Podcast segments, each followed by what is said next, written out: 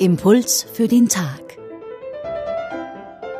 Diese Woche mit dem Buchautor und Priester Professor Matthias Beck. Im Evangelium, das heute in katholischen Gottesdiensten gelesen wird, hören wir In jener Zeit stieg Jesus auf einen Berg und rief die zu sich, die er erwählt hatte, und sie kamen zu ihm. Und er setzte zwölf ein, die er bei sich haben und die er dann aussenden wollte, damit sie predigten und mit seiner Vollmacht Dämonen austrieben.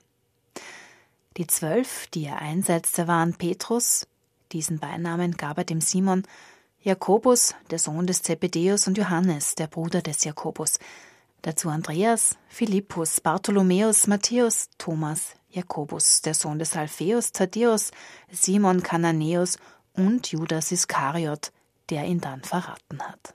Heute am Freitag geht es im Evangelium darum, dass Jesus Jünger beruft, also Mitarbeiter, engste Mitarbeiter könnte man sagen. Und er trainiert sie über drei Jahre. Es sind zwölf Männer, ausdrücklich jeder beim Namen genannt. Warum? Weil es immer konkret ist.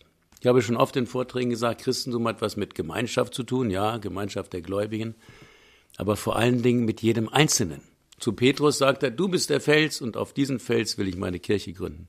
Und so nimmt er jeden einzelnen von diesen zwölf Jüngern sozusagen ins Gebet täglich und erklärt ihnen, worum es geht, was er für einen Auftrag hat, was das Christentum ist. Und das wäre auch ein Tipp für unsere ganze Kirche. Wir reden über von den vielen Menschen, ist auch gut. Nein, wir müssen uns um den Einzelnen kümmern.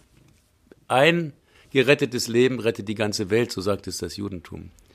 Wir müssen viele Einzelgespräche führen. Wie ein guter Fußballtrainer, der spricht mit jedem Spieler und sagt, pass auf, mach das so und so. Und dann wird die ganze Mannschaft langsam zusammenwachsen.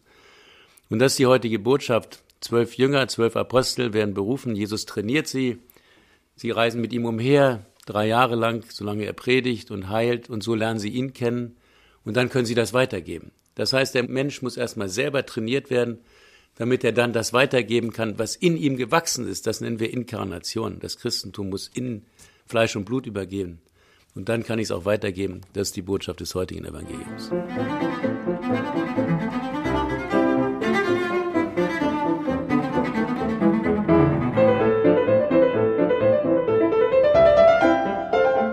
Das war der Impuls für den Tag von Matthias Beck.